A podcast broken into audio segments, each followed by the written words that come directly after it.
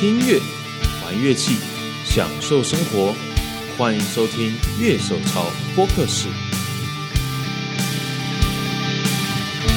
Hello，大家好，欢迎收听今天的节目，我是今天的节目主持人傀儡。今天呢，我们请到一位特别来宾，他是城市科大流行音乐系的老师。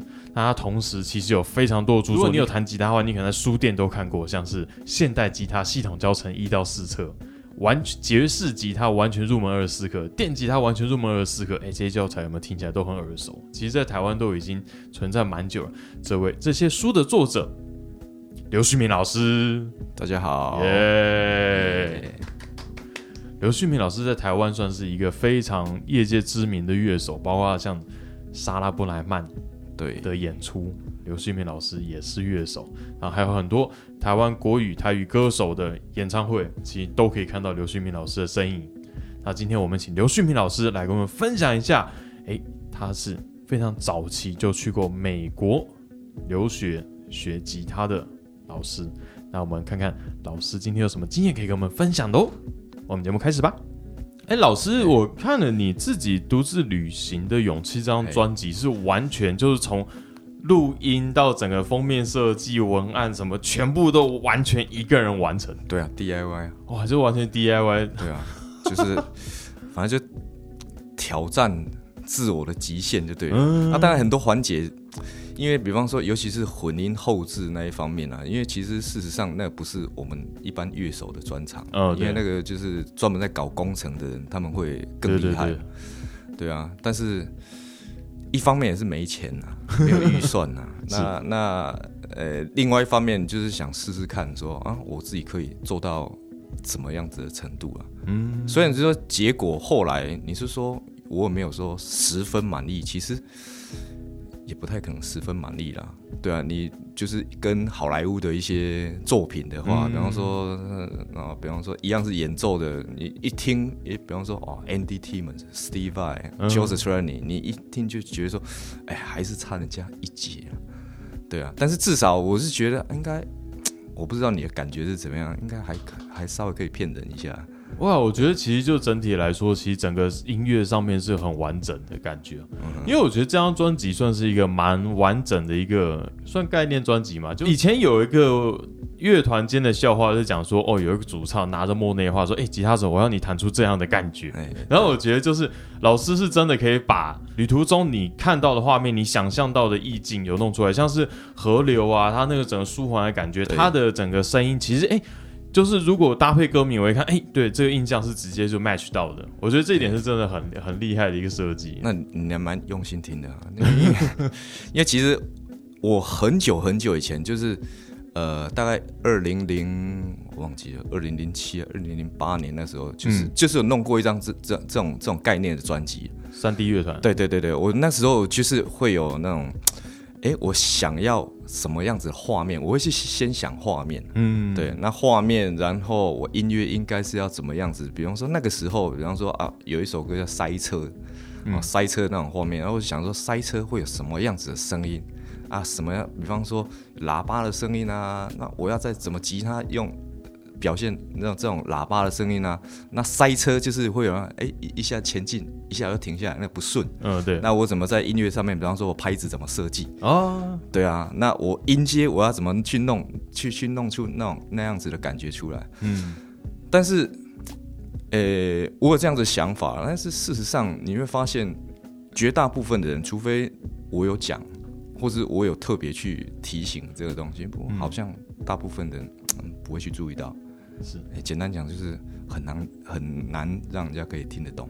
其实我觉得《意象》这一张专辑算是真的蛮强烈的一张专辑。对对，所以哎，我就是在之前那个二零零几年那一张专辑，就是有有一些失败的经验了。哦，是，哎，对啊，因为你看国外的演奏专辑，没有人在写文案哦，对，你就是看了什么 Pat Marzini 啊，什么 Steve Vai 的专辑也是啊，不会去。特别去描述说，哦，我这首歌是在写什么东西嘛？我的音乐是什么？你听就知道。对对对对对，我那时候就是很帅气的，就是这样子。然后果然，哎，没有人听得懂。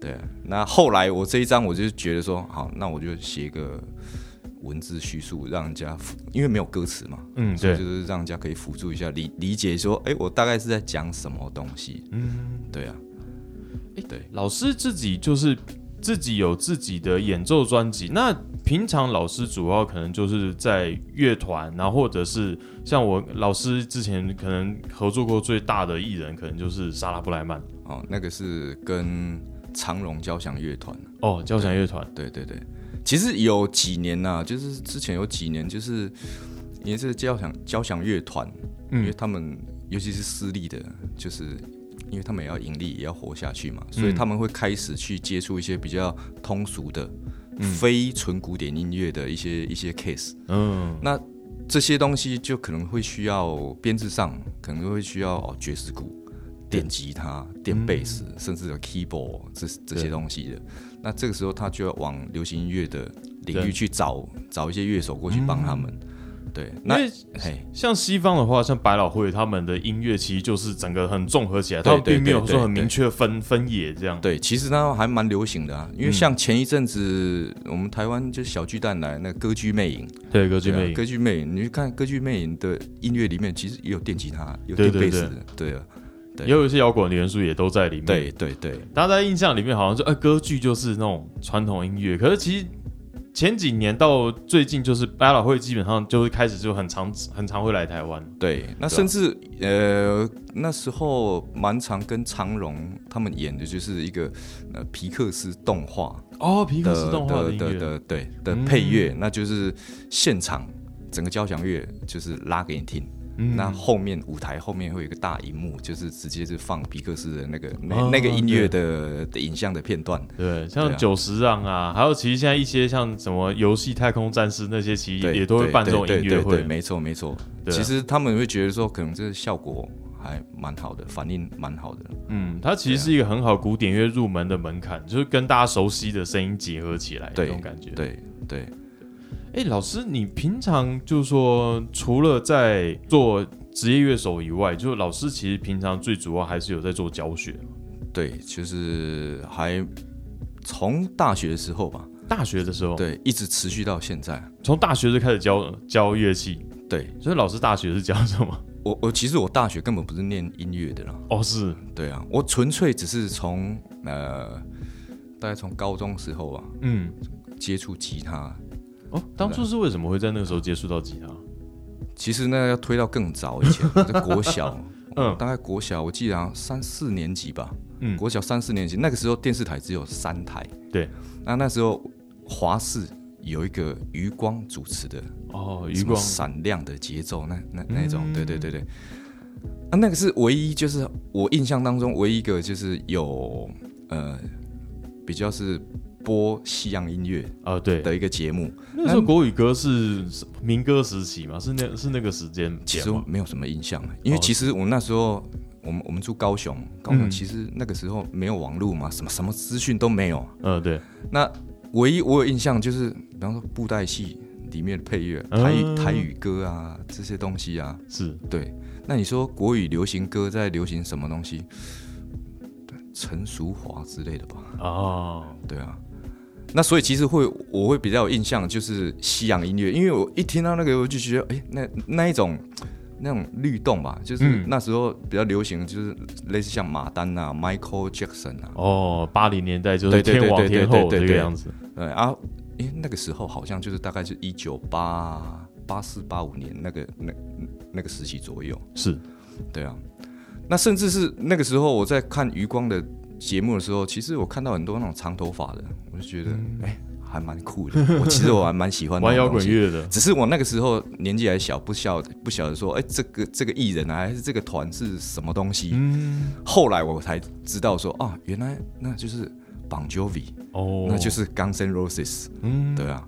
因为我还听过我妈小时候说，哦，他们在电视前面要等，就台湾有要播披头士，就后来就忽然就哎没有播，她说哦，因为他们长头发，所以被禁播了。哎，对对对对。有以前有听听说过，呃，应该是要比我更长辈一点的那个年代，嗯。他们会有很多东西啦，很多、很多这种东西，就是甚至像我听一些长辈说，连邓丽君很多歌都是被禁播的。哦，真的邓丽君被禁播，这好难想象哦。对对，就是连国台语歌其实有很多禁歌。嗯，因为其实邓丽君她其实很多声线的，就是她日语啊、国语啊、对台语，其实她都她都会唱。反正他们那个时候其实反正理由很多了。哦，我在接触西洋音乐那个时候应该还好。对，是。对，应该还不至于说长头发的不能拿出来播了，因因为已经电视上已经有看过了。嗯，是对，对我年纪好像还没有那么大。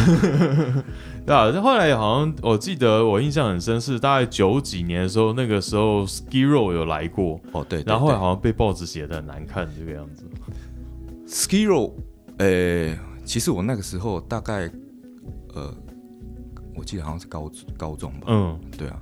对啊，Skiro 就第一张专辑什么 Eighteen and Life 啊，那那种那其实我们那时候还蛮蛮红的，然后高中也是练那个歌啊，对啊，对啊。那其实我自己在大学之前呢，嗯，我唯一去真的买票去参加演唱会，就是其实是欧洲合唱团。哦，Europe。对欧洲合唱团，他们第一次来台湾的时候，嗯，其实就是 The Final Countdown 那张专辑发行后，就是就是那那那几年呐，那个时候那首歌最红的时候，对对对，就是大家就很疯狂啊，嗯，对啊。那我记得我国中的时候去那个呃买他们的演唱会的票，嗯，啊去看他们演唱，国中的时候就去，哦，啊就因为我记得很印象很深刻，就是那一天晚上其实是我们是要补习的。翘课去，对，就翘课去。那隔天哇，隔天就惨了，对，直接被抓起来打。对啊，所以那个是我印象比较深刻的。那后来就是后来去参加演唱会，大部分都是大学之后的事情了。嗯，不过那个时候就是一个摇滚乐的时代了，以吉他乐器来讲的话，对，因为我国中那个时候，国中那时候还是一九八八几年。嗯，还是在八零年代的时期啦，所以其实我国中就一方面其实有升学压力嘛，对。对啊，那那其实我们班也有一两个跟我一样的同好，就是都专门是听那些长头发的哦，那蛮幸福的。我们甚至去那个放假的时候去那个唱片行。唱片好像就是那时候很疯狂了，就是存了一点一点点钱，零用钱，哇，一百多块。那时候是录音带的时期，嗯，只要是看到哎合唱团三个字，你就有兴趣，然后就把它拿起来看。对啊，那就是其实也买过蛮多雷的啦。对啊，比方说合唱团，对对对，有时候看不出来嘛，反正也是一样，四个人五个人这样子啊。然后我就我就有印象，我就买过什么街头顽童合唱团。啊，对一都是啊金属制品合唱团，对啊，不小心买到街头顽童这种东西。那个时候台湾真的很习惯把乐团叫做合唱团。哎，对对对，反正对，反正看到合唱团你就整个就是亢奋起来。对对，哎，所以老师高中的时候怎样拿起吉他的？你一开始就拿电吉他吗？呃，应该是我国中的时候，其实其实其实就已经酝酿三年，酝酿三年。对，其实我很想要去试试看，去玩这种东西，很向往。嗯，那因为国中不太可能嘛，我们那个时期啦，对啊，然后就是升学压力很大，对。然后我高中的时候就是就是考第一志愿哦。的高中，好，那那那时候我就想说啊靠，解放了，对啊，那好死不死那个时候，嗯。呃，雅麦乐器，雅麦乐器。这间乐器行，台中雅麦，高雄雅麦。哦，我对上一次去高雄，朋友他曾经还在，我不知道现在还在不在。我不，我我很久没有回去高雄，我不晓得。嗯，那那时候高雄雅麦就开在我们学校的前对面啊，对，雄中对面，对对对对对斜斜对面嘛。啊，那时候每天经过那里就很痒啊，那整个橱窗是电吉他、电贝斯这种东西啊，就很痒。对，所以我那时候就是呃，就反正就不管了。嗯，反正我就是去雅麦，我就说哦，我想要学吉他。那时候我记得那个时候老板就跟我讲，就是说，嗯，我们没有什么电吉他老师，哦，反正我们吉他老师就古典吉他、民谣吉他，那个那个年代啦，尤其在南部啊，其实电吉他老师这种东西好像很少。对吧？其实后来现在也很多老师是那种明明是弹电吉他的，可就呃木吉他的可以要去教电吉他，类似这样。对对对对对，啊就没办法。嗯，对啊，那所以我那时候一开始接触一样是就是就是木吉他啦，一开始还是木吉他，嗯。啊，但是学了一阵子之后啊，就是一阵子之后，我就觉得，因为你木吉他老师教的可能是，我就刚才讲嘛，陈淑华，是民歌时期那啊对对对。那那时候的东西嘛，那我就觉得，哎、这个不是我喜欢的，对啊，啊，所以后来我就呃自己去打工，嗯，嗯，对啊，那就是花了八千块买了我第一把电吉他，还记得什么牌子吗？我觉得是仿的 Ibanez，仿的 Ibanez，对，那时候好像很多乐器还是台湾做的。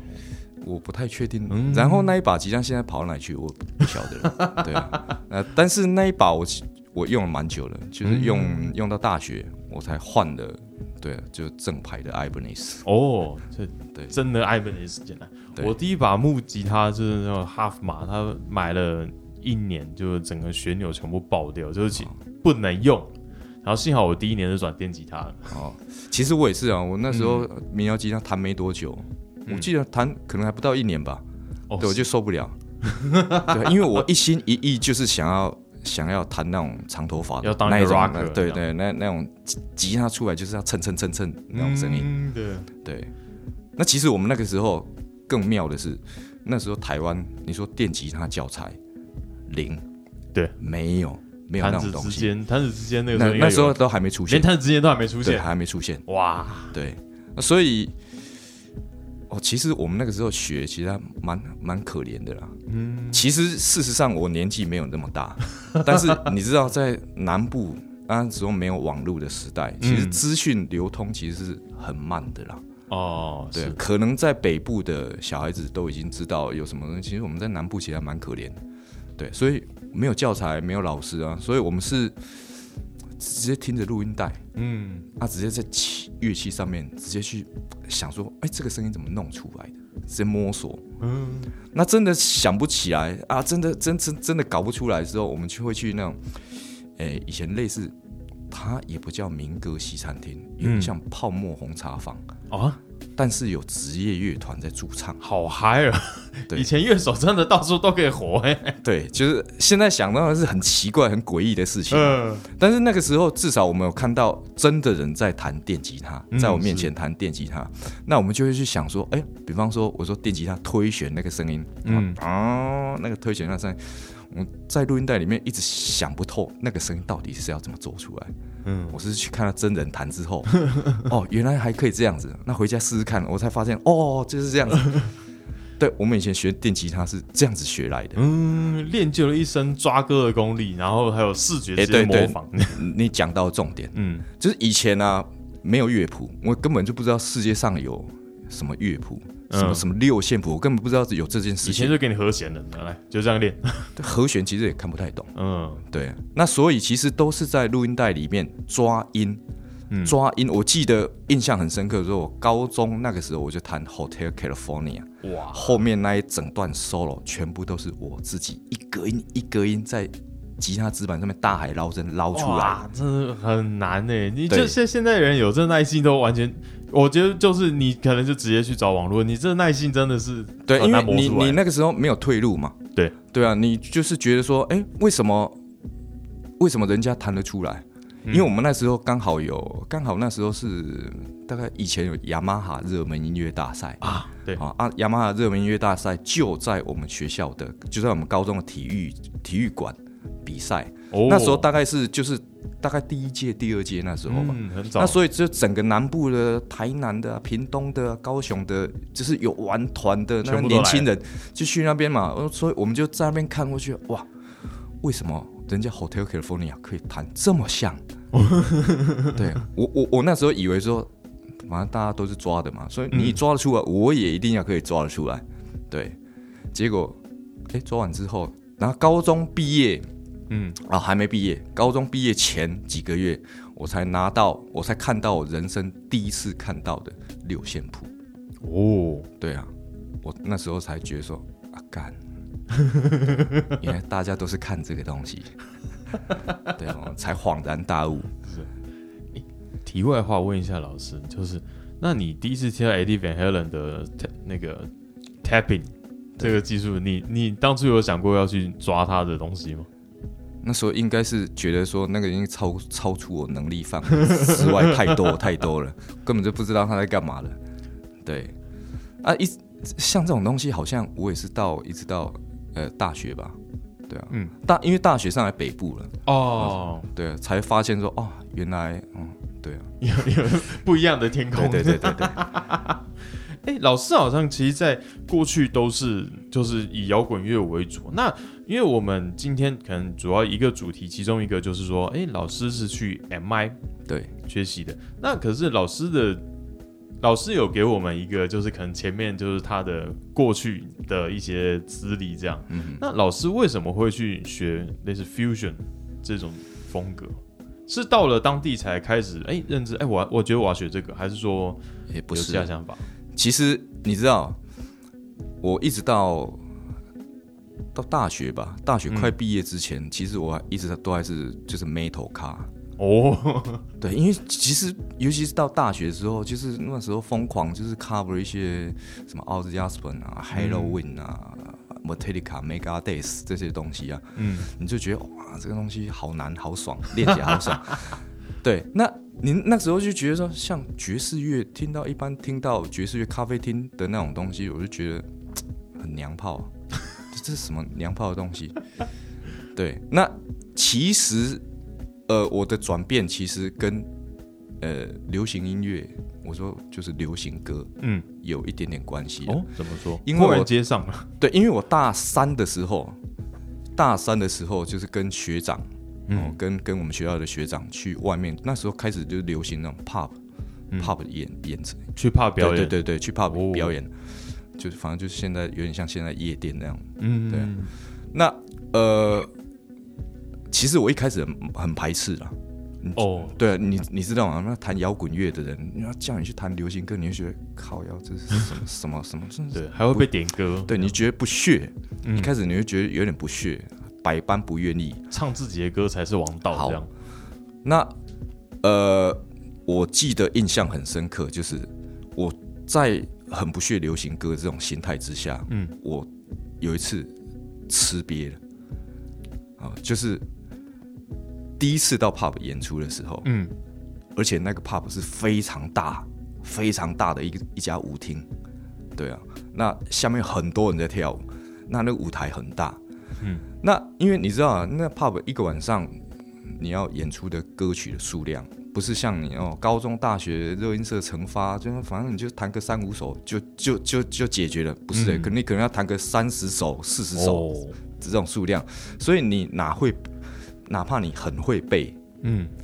你可能一时没有办法背那么多，对这个其实不是记忆力而已，真的是耐心。所以其实其实我我我有想说啊，那我背不起来，那我自己在比方说在乐谱上面，嗯啊那时候可能不叫乐谱了，反正在白纸上面我自己作为注记一些记号，提醒我啊，哎现在都要干嘛？现在都要干嘛？哦，就是画一些很诡异的符号，自己看得懂啊，纸板啊或者是什么东西的那些那些图。那结果上台的时候，因为人很多，嗯。然后灯光又不是很清楚，对对对，所以错赛怎么？对啊，我看不懂我在写什么东西。对，所以那个晚上我整个晚上就是狂放炮，狂特扯，哇！一边弹两两只脚一边抖，哦，对我很怕鼓手，对啊，鼓棒直接从我屁股 K 过来。对，所以那一天那一天晚上就印象非常深刻，我就知道说。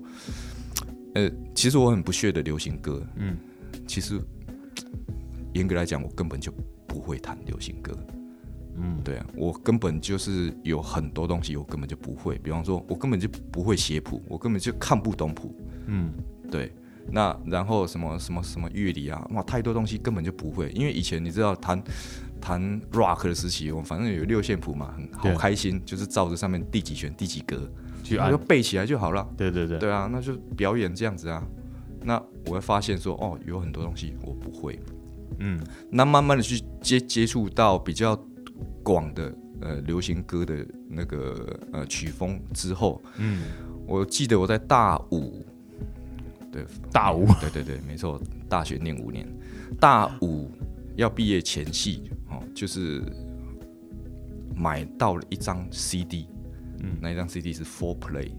Four Play，哎，对，Four Play 那个时候那一张专辑的吉他手是 Larry No，哦，对对。是，对，那一下子会觉得，哎呀，这个东西好好听啊！嗯。突然觉得这个东西好好听，就是听起来就是轻轻柔柔，而且 grooving 很好，嗯，都会觉得说，啊，哎，这好像跟我之前印象当中在咖啡厅听到那种吹萨克斯风的那种爵士乐好像不太一样啊。我第一次就是接触到那一种曲风，可能现在可能把它归类成一般大家就讲的这个叫 smooth jazz，吧嗯，对，也是也是一个爵士乐啦。嗯，对，那突然就觉得说，哎，对这个东西很有兴趣，所以我就开始往那个方向去挖，Lee Reno 啊，Larry Carton 啊、Robin Ford 啊，对，那就是对那种哎开始产生一个很好奇的心心态啊，嗯，对，诶，刚刚老师讲到这些人，好像后来都变成老师的老师哦。哎，对，我们在美国的时候都有上过他的课，哦，好嗨哦，对对对真的就是被自己偶像教过这样。对，所以很爽啊，对，哎，老师去美国之前，就是家里会反对你玩音乐嘛？因为其实老师刚刚讲他是第一第一志愿的学校啊，可是后来好像都在比较着重在音乐这一块。对，反对啊，当然是啊。我高中的时候我说我要去买电吉他，对啊，我脚差点被打断，哇，所以我刚才跟你讲为什么我去打工，我是背着家里面的人去打工，哦，对啊。而且你知道那时候我去打工，我去哪里打工？就是素食店嘛，嗯，只知道去素食店打工。是，我去应征工作，嗯。嗯，人家跟我讲说，哎、你哪一间学校？雄中啊，哎、我们这里工作比较忙哦，你可能那个，哎、大家觉得雄中都是比较那种公子，对。他不要你，哇，对，所以我后来是呃，我学校我就不写熊中，我就写另外一间学校，对 这样才得到我打工的那个那个那工作机会。嗯，那我就是呃我刚才讲说我八千块的电吉他，我分期付款分了半年，嗯，对，就是这样啊，打工这样慢慢还，背着家里面。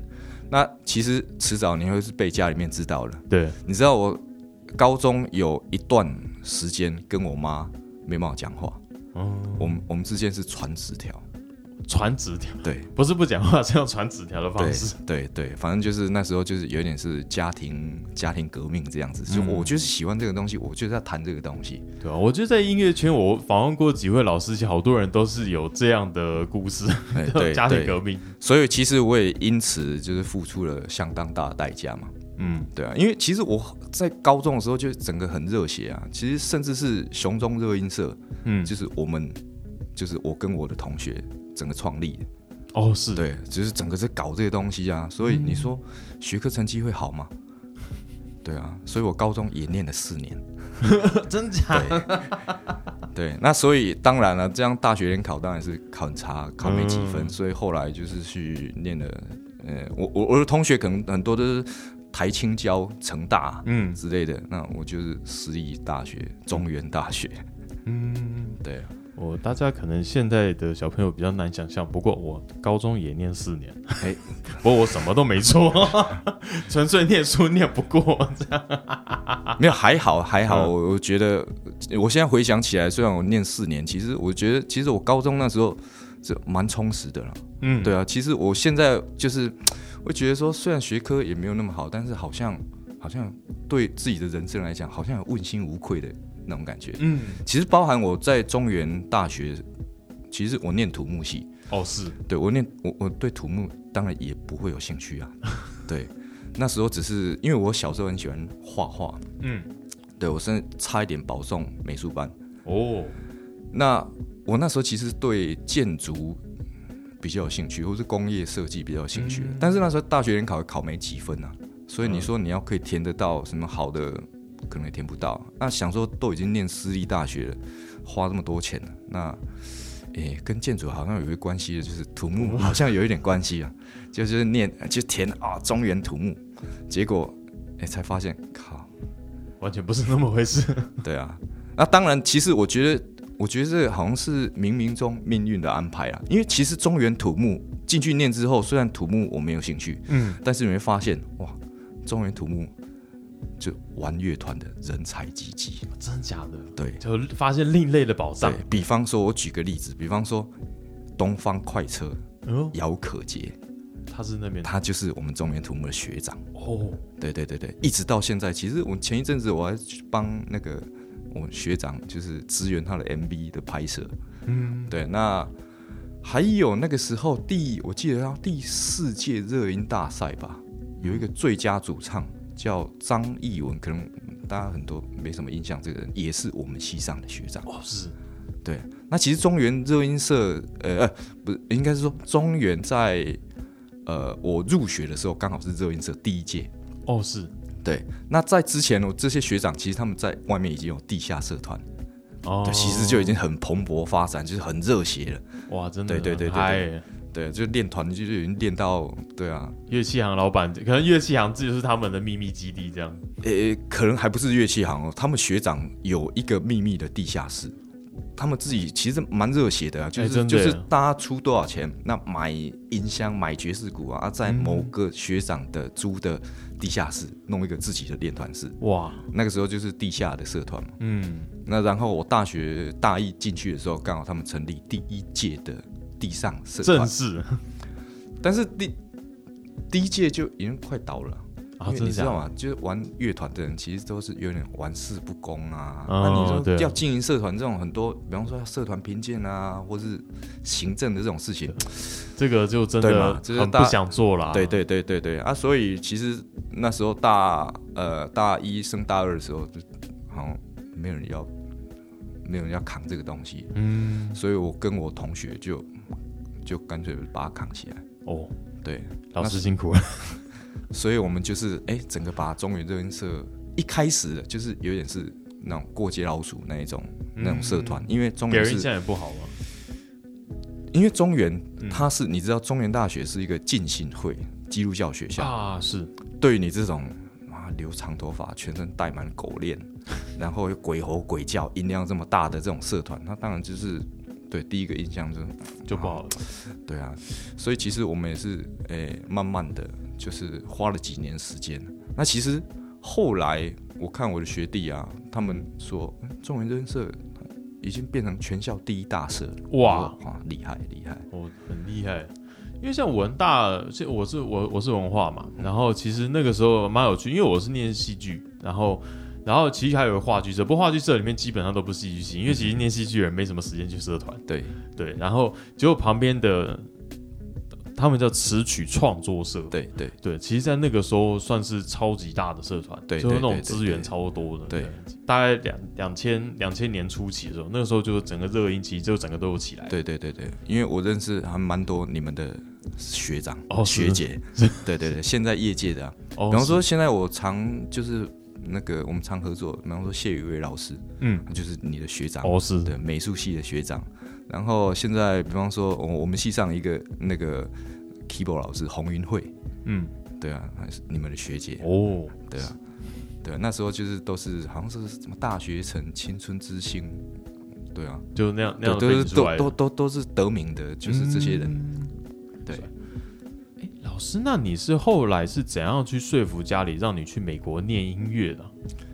他们大概也觉得说我没救了吧？就放手了，对，其实因为因为我本来也，其实一开始是因为呃，比方说看像林正儒老师他们那时候刚从 MI 回来，嗯，那时候 MI 回来，甚至是那个时候会有个 MI 的神话，哦，对比方说像很多人就是说啊，比方说正如老师他去之前就吉他没有弹得很好啊，嗯。就普普这样子啊，回来之后哇变好厉害，而且除了正如老师这样子讲以外，后后来比方说有严和邦老师啊，或者是吕启英老师啊，回来都是都是讲，你会接触到这种神话的资讯，嗯你就会觉得说哇，好向往，这是是一个什么厉害的地方。嗯，那后来了解之后，了解之后，其实后来我我会去找一些老师谈，他也是觉得说，其实他们也推荐说，如果我可以去那边的话，嗯对我可能帮助会蛮大的。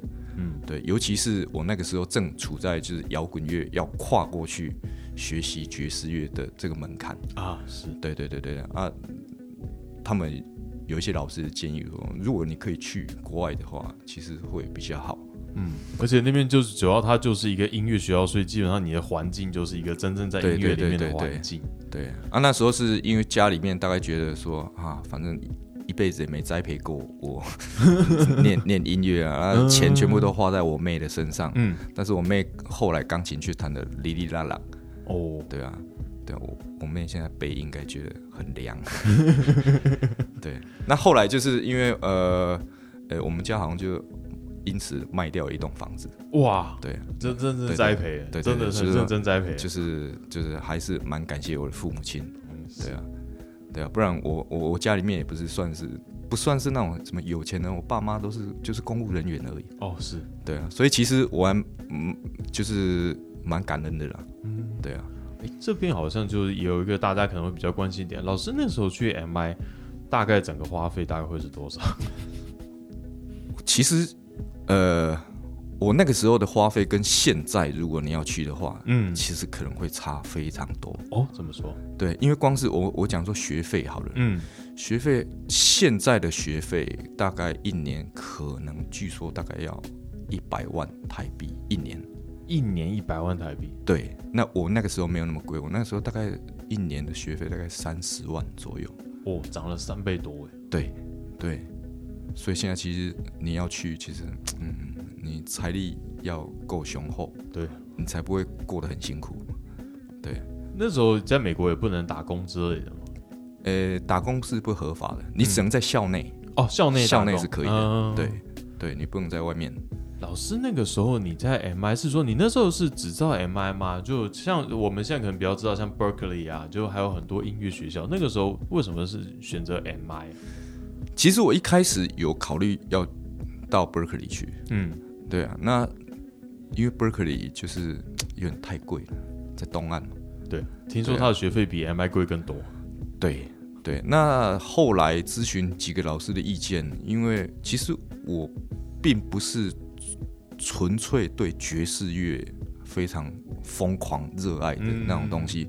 他们也会觉得说，嗯，我就是 rock 也有啊，爵士也想碰一点点，那其他的曲风也想碰一点点。他们会觉得说，嗯，那可能去 MI 可能会比较啊，比较适合我。嗯，对啊，因为其实一般人对爵士乐印象，可能爵士乐已经在 Berkeley 是已经完全很学术化的，就它是一个可以很系统的教学的东西。的感觉，可是如果像老师比较想多接触一些涉猎化，尤其后面可能我们比较讲说就 fusion 这东西，它就是一个很综合性的曲风。对对对，那另外一个我觉得就是跟我听的音乐有很大的关系了。嗯，对，因为我听的音乐，你像以前从一九八零年代过来，就像像 Guns N' Roses 啊这些这些，对对对，还有你看到的很多美国的电影、好莱坞的电影，其实你会发现。你的潜在意识里面好像对洛杉矶那个地方比较向往。哎，对，没错。对，然后摇滚的感觉比较是西岸。那 Robin Ford 啊，那个 Larry Carton 啊，尤其 Larry Carton 啊，Steve Lukather 啊，这些人好像都是比较出现在洛杉矶那一个那个那个那个地方。所以其实你会觉得说，哎，好像你的潜在意识就好像会把你引导到那个地方去。可以大概讲一下 MI 里面。到底平常都在干嘛？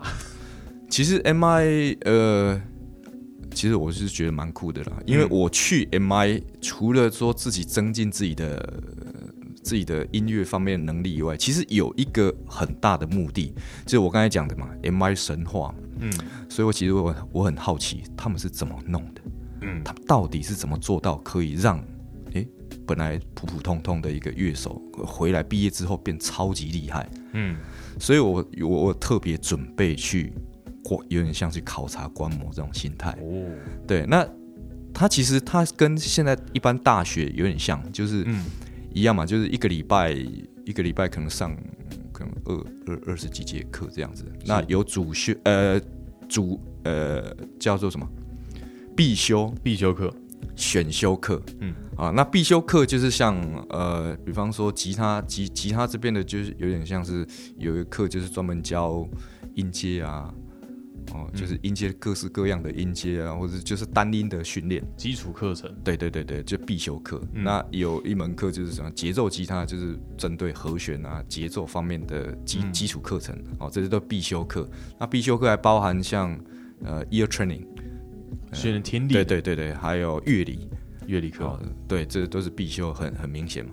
那选修课的话，可能就是比较是偏曲风，嗯，哦，比方说 funk 或者是 heavy metal，就是看你喜好是哪一种，对对对，你可以去修，对对，你可以去选择去修这个东西。heavy metal 有蟑螂课，有，哎，对，我们金属玉米听到没有？那边有重金属课程哦。对，好，那除了这种选修必修以外，其实很多人会很喜欢 MI 的一个。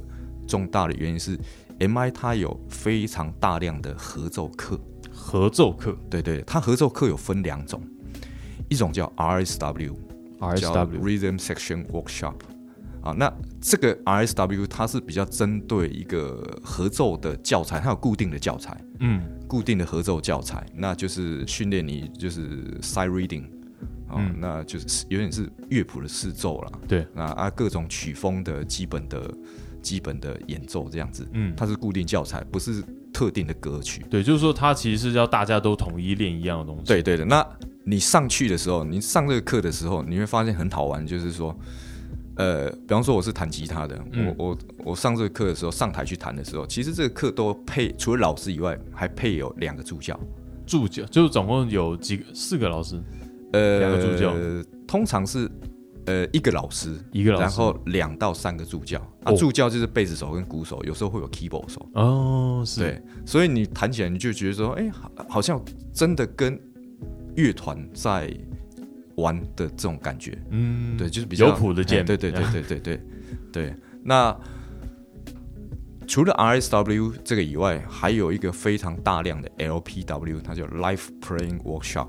就是就是演出的，对对对，它就是针对每一个曲风，那它每一周会有不一样的固定的曲目，指定的曲目。嗯，比方说啊，rock classic rock LPW，它可能就是呃第几周的时候，比方说 Van Halen 的什么什么歌，嗯，那也就是之前你就先练好，嗯，对，之前先练好，那当周的时候你就你就出席那一个课，哎，你可以自由选择了。哦，对，出席那个课，那反正那个课就是。除了一一样，除了老师以外，其他的乐器也都是老师在场，会帮你修，会帮你看。啊，那你上台的时候，就是比方说，我我呃，到这个课的时候，我可能就是会有一个嗯那个签到表。嗯啊，那我签吉他一号，那我等下上台之后就跟贝斯一号、跟鼓手一号、跟 keyboard 一号，对，你们就是整就上去演这首歌。对啊，所以其实蛮好玩的啦。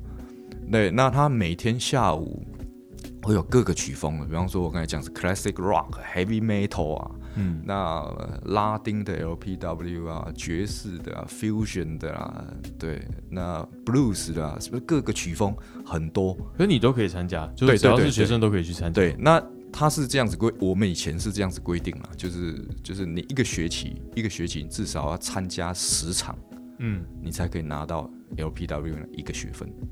十场一个学分，对，所以其实他其实其实是鼓励你上台，嗯，对，强制你上台，一定要上台去玩，是。对。所以 M I 这间学校，它其实不太不太会要求你说啊，你要回家做作业啊，写报告啊，不会，他就是大量就是反正你就弹就对了，他就是学音乐，对，就是弹上台弹，而且就是演出让你表演的音乐，而不是说只是理论，就是实战实战再实战。对，就是这样子，感觉是一个很像就训练乐手的学校。对，乐手资训中心。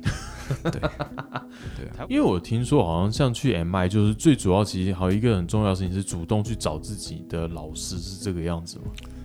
我以前认知的方式啦，因为像像我们现在在乐器行，很多学生都是哎进来教室里面，哎就问老师今天呃今天我们要上什么？那今天我们要谈什么？对啊，请给我东西。那在美国可能习惯不是这样子哦，是对啊，在美国可能是会就是说，哎，你下个礼拜来上课的时候，你可能就准备个什么来，嗯，来弹给我听。哦，对，所以你就反而是你要自己准主动的准备一个东西，嗯去让老师来指导你。嗯，对，这样的方式是比较好的。对，就是其实他那边比较要求主动性，因为我听过好像有些人去了，可能在一开始他并没有理解这件事情，就变成说他去好像觉得，哎、每天我不知道干什么对。这种感觉。对，所以你其实你呃要有一个自己的目标啦，嗯。就是说你自己要干嘛，对你自己想要学什么东西嗯。啊、那你自己想要呃成为什么样子的乐手或是音乐人，嗯，对你自己要有一个目目标。那其实这个东西跟平常练琴也是一样啊，嗯，对啊，练琴也是你要有一个短程的目标，短程目标。对对对，就是说我我现在我最近我就是要完成啊 Steve 的某一首歌，嗯，哦，这样算一个短程目标。对对对，我就是一个短程目标。那我每天我就是针对这个短程目标我去做练习。嗯那你可以不用花很多的时间，因为太多过长的时间其实没有什么效率了。嗯，后来就软掉了。对对对，你就在你有这个兴致，我我今天我想要，诶、再前进一点点哦。今天比方说我呃前奏已经完成了，我现在要就是 A 段我要前进，我今天就是要试试看可不可以 A 段把它完成。嗯你就要有一个这样短程目标，对，这样子练习。那每天就是练练练到你觉得说嗯累了，有点烦了，就休息去做别的事情。嗯，对啊。台湾现在有类似的单位吗？台湾哦，像我们以前就是想要这种东西没有嘛。那嗯以前我大学的时候，曾经呃日本日本 TCA T C A 对对有在台湾有开过。来对对来台湾开过分校，门田老师对，没错没错。那时候其实我接触认识，比方说 Gary 老师，嗯也是因为 TCA。哦那时候是 Gary 老师刚从美国，就是刚从 MI 毕业回来。哦是对对对，那我们就是我那个时候也有去短期上过 TCA，那个时候就是台湾大概唯一的音乐学校吧。哦是。对，哦，那但是 TCA 因为后来就是很难经营，嗯。后后来收掉。对，那那就是几年之后，台湾开始有高中哦。嗯。我觉得也是因为因应招生很难少子化啦，嗯。那招生有点难招，然后古典音乐其实去学古典音乐的小孩子也没有那么多了，所以其实高中的音乐科开始设立流行音乐组。嗯，以前我们其实都是古典音乐。对对对对对对啊！高中音乐科开始某几间台湾某几间高中就是开始设立流行音乐组。嗯那像北部的话，北部的话就是比较呃比较制度比较完整的，就是桃园启英高中。桃园启英高中。对对对对啊！桃园启英高中在成立流行音乐组的第第一届的时候，第一届的时候，他们学校就找我去。哦是那时候还小挣扎了一下，说啊啊中中立，我要从台北到中立去上课，对啊。啊，后来是因为就是那那老师还是一直就是来拜托你。对请托，就哦好吧，那就去帮忙，嗯对啊。那所以那时候就是开始流行音乐流行音乐组嗯哦，那流行音乐组就开始有一样跟古典音乐一样，就是古典是比方说主修小提琴啊、大提大提琴琴、长笛之类的，嗯对啊。那流行音乐组就是主修，比方说电吉他、电贝斯，哦对爵士鼓之类的。好，还有就是我好对对对羡慕这样的生活，就以前我真有这种学校该有多好，这样。对啊，对啊，没错啊。所以其实我们现在在这些学校、这些学校单位在上课啊，或者是在帮这些学校就是安排一些一些课程内容，其实我们心态都是以一种生不逢时的那种心态、啊对的，来补足心中的遗憾。对来服务这些这些现在的新兴学子。对，对啊，这样听起来很八股，可是说实在话，真的，就我坐在这边听，我就觉得啊，天哪，我高中为什么没有这种东西？对,、对啊我为什么因为数学课被当掉，然后念四年高中？对对对，对，那他他们现在很幸福啊，他们现在就是除了主修课一样，就是呃，比方说电吉他以外，啊、他们还会有一些，比方说呃乐理课一样啊，嗯，因为你知道流行音乐乐理。就是音乐理论，其实其实跟古典音乐其实是没有什么太大差别，只是讲的语言有点不太一样这样子而已。我们可能讲爵士乐理跟古典乐理其实都是已经不太一样了。对，就是语言上面、表达上面或符号上面会有一点点差异啦。那听起来是一样，可是名字会不太一样。对对对对对，其实本质是一样的东西。那所以其实像他们呃音乐科、流行音乐组，包含连和声乐理这种东西，都跟古典都分开。嗯，那还有就是合奏，合奏也是分开。是因为古典合奏就是很明显嘛，就是就是大乐团、交响乐团、管弦乐团、室内乐这样合奏。那流行乐团就是哎，流行的，嗯，对啊对啊，有自己的练学校里面有自己的练团室。是，那甚至现在高中的这些流行音乐组，甚至夸张到像启英高中，他甚至有自己的录音室。哦，有自己论，好嗨哦！数位音乐教室，哇，对，数位音乐教室里面，所以现在我们在启英高中，我们是。教高中生用 Mac 的电脑操作 Logic，哇，操作 Pro Tools，那录他们自己的作品。嗯，对啊，哇，这个东西我完全都是自学。我买了一台 Mac，因为我那时候刚开始也是接触到 Mac，就人家跟我说，哦，他那个那个时候 Mac 它是耳机孔插线直接可以录音，就也不用录音界面。我就哦，那么简单了，那我就买了一台 Mac 电脑，然后开始从 Logic。那个时候一开始的时候，他就。就那时候，店家会跟你说：“哎，那你要灌什么东西？”然后我要拉几个，因为那时候拉几个很贵很贵，然后就惯了。然后结果就开始慢慢自学。就我拉几几乎没有真的跟老师学过，完全就是自己摸过来的。其实拉几个蛮厉害。其实说实在，拉几个好好像也不太需要特别学。他现在已经设计到就是还蛮友善的。对对对对对。对，所以其实我们在教学，其实说实在也蛮轻松的了。哦，对，反正你自己摸，其实都可以摸得出来。嗯，对啊，我只是下一个指令说，哦，我们现在目标任务是什么？嗯，啊，那就开始做吧。不过我觉得这真的是跟有点像类似什么外面什么教 Photoshop 这一样，就是它是一个工具，你只是它，我们可以教你会用，但是你能不能变大师，那是你要自己练。是啊，是啊，对对对对，那种感觉。那其实这些。我说现在这些高中的流行音乐组，他现在已经已经就是有一点点小小的专业的规模了，就是嗯，至少皮毛方面啊，就是呃乐器演奏以外，然后呃录音制作，哦编曲、数位编曲。那甚至是呃舞台工程哦，舞台工程都有，对对对，他们都可以，就是有在高中的时候就可以摸摸得到皮毛，对，学到皮毛，就是有点概念这样子了。嗯，对啊。那除了高中，现在有几间高中开始有这种这这种这种流行音乐组这种东西出来之后，现在大大专院校，嗯，对，这几年也开始会有流行音乐系这种科系出来。嗯，流行音乐系。对，流行音乐系，对，以前是古古典音乐而已嘛。嗯，对啊。那呃，我现在我也在那个嘛，就是台北城市科大的流行音乐系，对，任教。哦，是，对对，城市科大。对，那大学的话，它可能规模就更更深入一点，因为它。他就是要直接就要面对说哦，大学毕业之后我就要直接是投入职场，投入这个产业链，有有一些压力啊。对，那所以其实大学他就会更深入的去讲这样的，比方说不管是乐器演奏，或者是我刚才讲录音混音啊，就是要训练学生到达一个专业的一个 level。嗯，对。因为通常进去开始学这些的人，通常应该是已经有一些背景了吗？还是说他们就是有些是全新手这样进去的？呃，其实我我刚才讲就是，比方说这些少数的高中有流行音乐组，这些学生会去继续去念流行音乐系以外啊，其实流行音乐系像我像像像我们那个城市科大，我们系上，呃，像现在大一的大一大概有一百二十几个人，嗯，一百二十个，你真的是音乐科流行音乐组毕业的人啊，其实也并没有那么多。哦，是。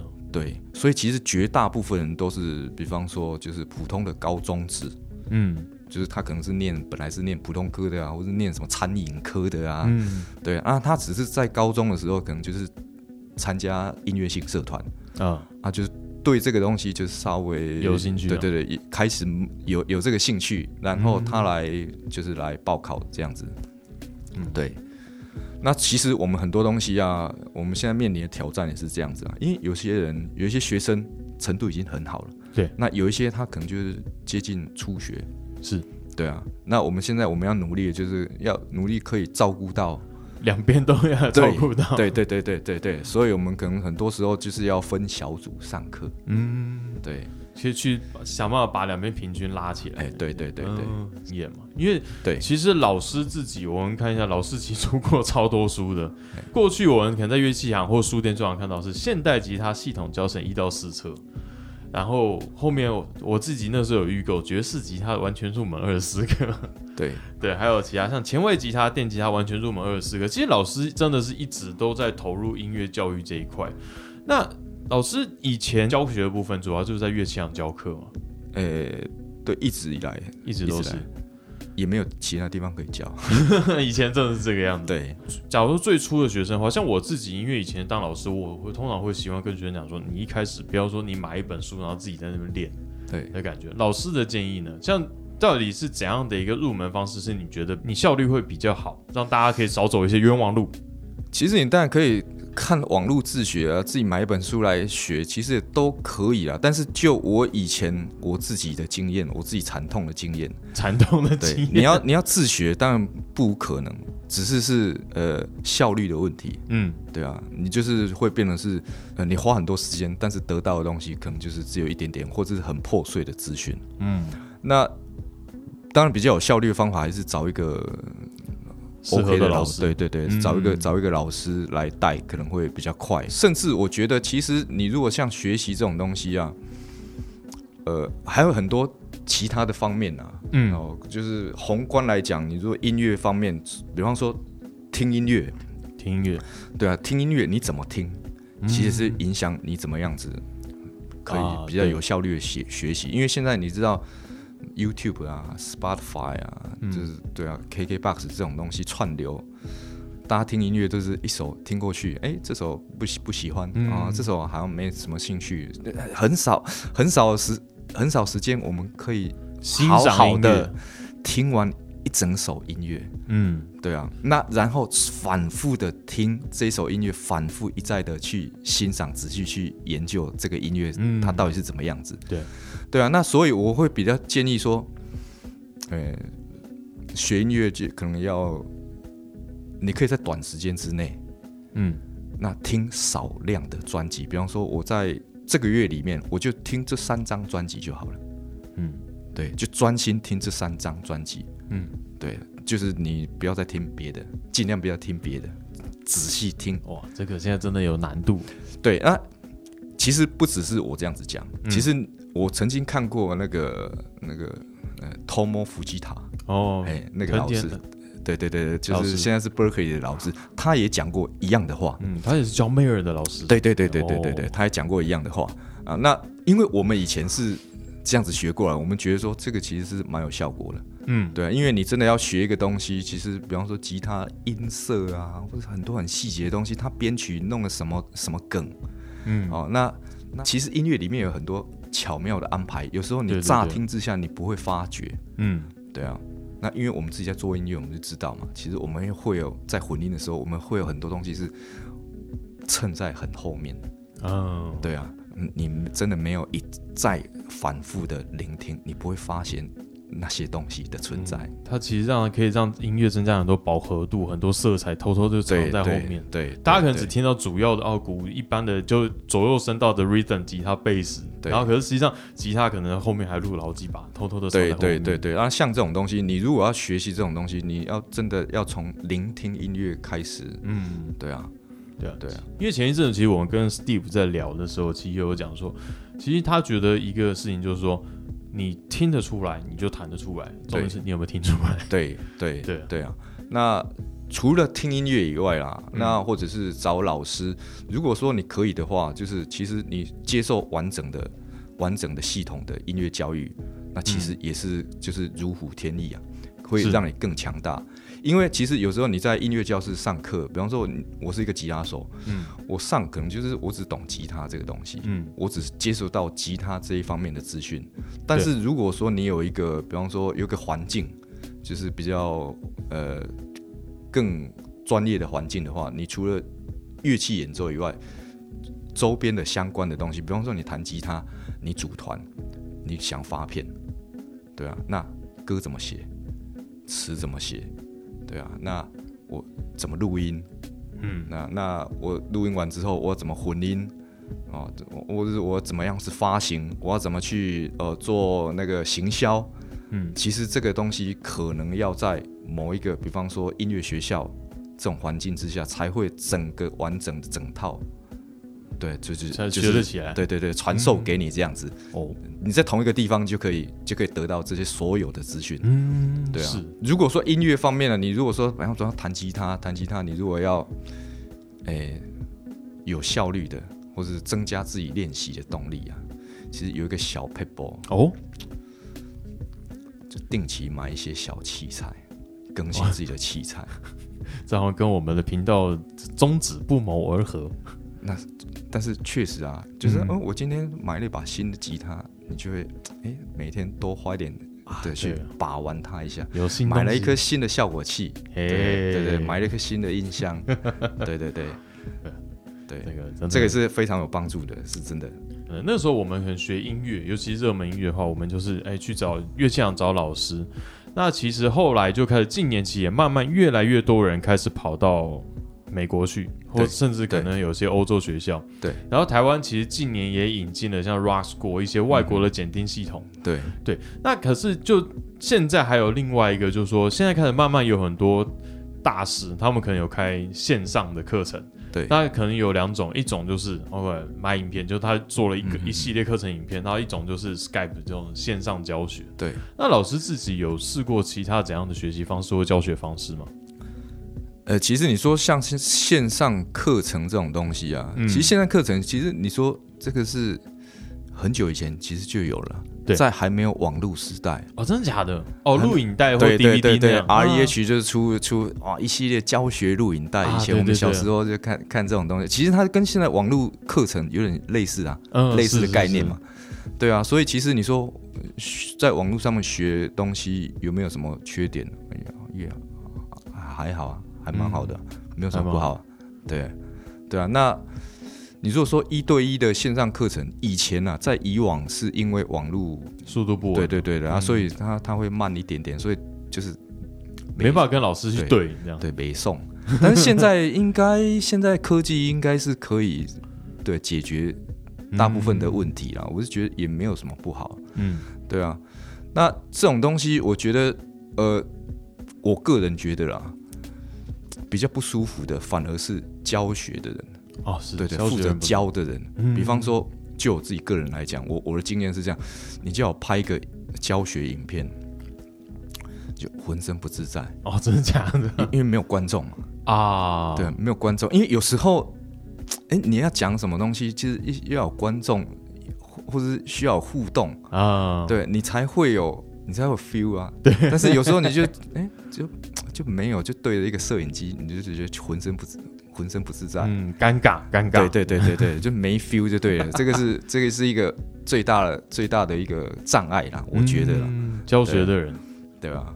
对。那呃，其实现在网络网络世界这么发达，我觉得不只是教学而已啦。嗯，我觉得包含我们现在在做音乐的制作，对对啊，也都是没有国界啊，对啊对啊。比方说像呃 Pro Tools、Pro 嗯。Tools 这个软体啊，录音软体，它在 Pro Tools 十二吧，十二这个版本以后，嗯，其实它都有云端，对啊，就是就是，所以你你可以，比方说我们现在就要录一个 project，嗯，哎，你在美国录，但是我在台湾的电脑，我可以看到你录进去，及时看到你录进去的及时哦。对，那我们哦。及时可以沟通，哇塞，所以就是这个这就很厉害了。哦，超强的，对。因为我是垃圾用户，我还不知道这件事情，对，那我们以前呢，在早期我们录音的时候，我们会哎，我自己在我家里面录完一个东西，录完一个东西，那我录完的东西，我要给你，我还要烧成 DVD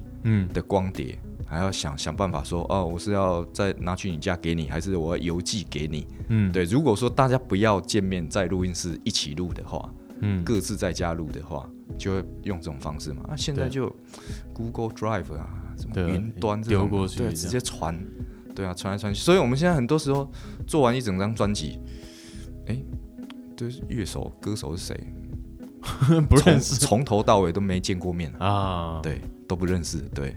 是。老师，那有没有什么想要给想去外国学习的人，有没有什么意见可以给大家？去国外学习哦，那可能就是我觉得意见就是 可能钱要准备多一点啊、对啊，有钱可以把搞定一些。因为尤其是比方说像很多地方，日本也好，或是美国也好，或者甚至很多欧洲的地方，其实他们物民生物价消费其实都比台湾高很多，嗯。大部分呢、对。对啊，那你也当然可以就是嗯 用有限的钱，就是会很辛苦啦。嗯，对，就钱准备够够够一点啊，然后另外一方面就是你的自我要求，自我要求，对对，自自我对自己自己学习的自我要求，不要白去了。对嗯，对，你都花了这么多钱，对啊，就嗯不要浪费你的生命，对啊，在耍费上面。那老师，诶在最后我很想问一下，有没有什么诀窍可以提升你练琴的效率？我觉得就是练你想练的东西啊，练想练的东西，但是你在练之前要先想好你到底想练什么，你要嗯先找好目标了。嗯，对。一个你自己喜欢，然后重点是目标很清楚，对对。不要让自己弹的太无聊。对对对，然后不时的去更新一下自己的器材，让自己哎随时有动力想要去碰这个东西。对，我觉得这个后面这句好像才是重点。对啊，对啊我到乐手潮来就忽然整个效果器盘一年之内的整盘换换了一轮，这样。其实其实你说实在，我自己以前也是这样子啦，那是现在有一点比较比较收敛一点。因为其实我说实在，我在美国的时候，在就在 MI 嗯那个时候，刚好就是遇到呃呃我人生中的一个贵人，然后是。哎、他告诉我 eBay 这个东西，一杯，这万恶冤手啊，这个。对，所以这开我就发现哇，整个世界不一样。嗯。哇，在 eBay 上面哇，好多琳琅满目，什么什么东西，你平常在店里面看不到，那上面全部都有。嗯，然后全新的二手都有，对，然后然后啊，你还可以去竞标还是干嘛的？哦，所以那个时候就是哦，世界对我来讲，世界就变不一样了。嗯，所以就开始就是很好奇啊，pedal 啊，这个 pedal 是怎么怎么样的？去买一颗来玩玩看啊，啊，玩了啊，喜欢留着，不喜欢再二手再卖掉啊，嗯，就是都在搞这些东西啊，对啊，那你你就会有，就是会有源源不绝的这种动力，对啊，嗯。去去玩你的乐器啊，玩你的器材，对。对啊，对啊，其实也没有什么不好的，对啊，有些乐手甚至会因为买了什么器材，而用为了做出这声音，还特别写一首歌给。对这个器材。对，啊，所以其实我家里面其实现现在其实也堆了蛮多东西的，对啊，有一些时候我都已经忘记我那个东西在哪里，那真的很多哎、对，对，虽然我的东西是，虽然我去年换很多东西，不过我还是一眼可以看完，我，我有我有哪些东西。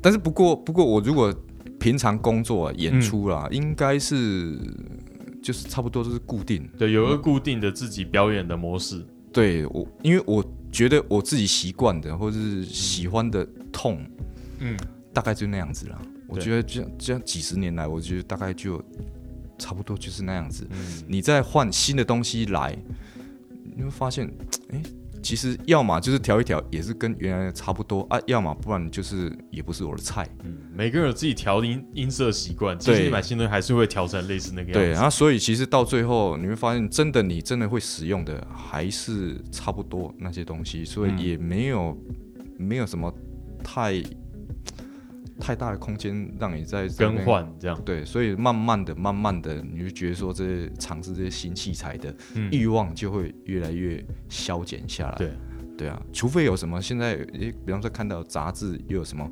新的，哇，就是令人家觉得很兴奋、很好奇的东西，你就会觉得，哎，来试试看。对啊，给自己练琴的理由。对啊，没错啊。好，我们今天谢谢刘旭明老师来分享他的经验。好，谢谢各位。感谢您收听乐手潮的 Podcast。喜欢节目的话，也请按下订阅按钮，并且给我们个五星评价吧。也欢迎在 YouTube 搜寻乐手潮，有更多精彩的影片。想要买周边、买乐器的话，乐手潮选铺与乐手潮市集期待您的光临。当然，别忘记时常关注我们的乐手潮网站，给你最新的音乐新闻、乐器新知。乐手潮，我们下次见，拜拜。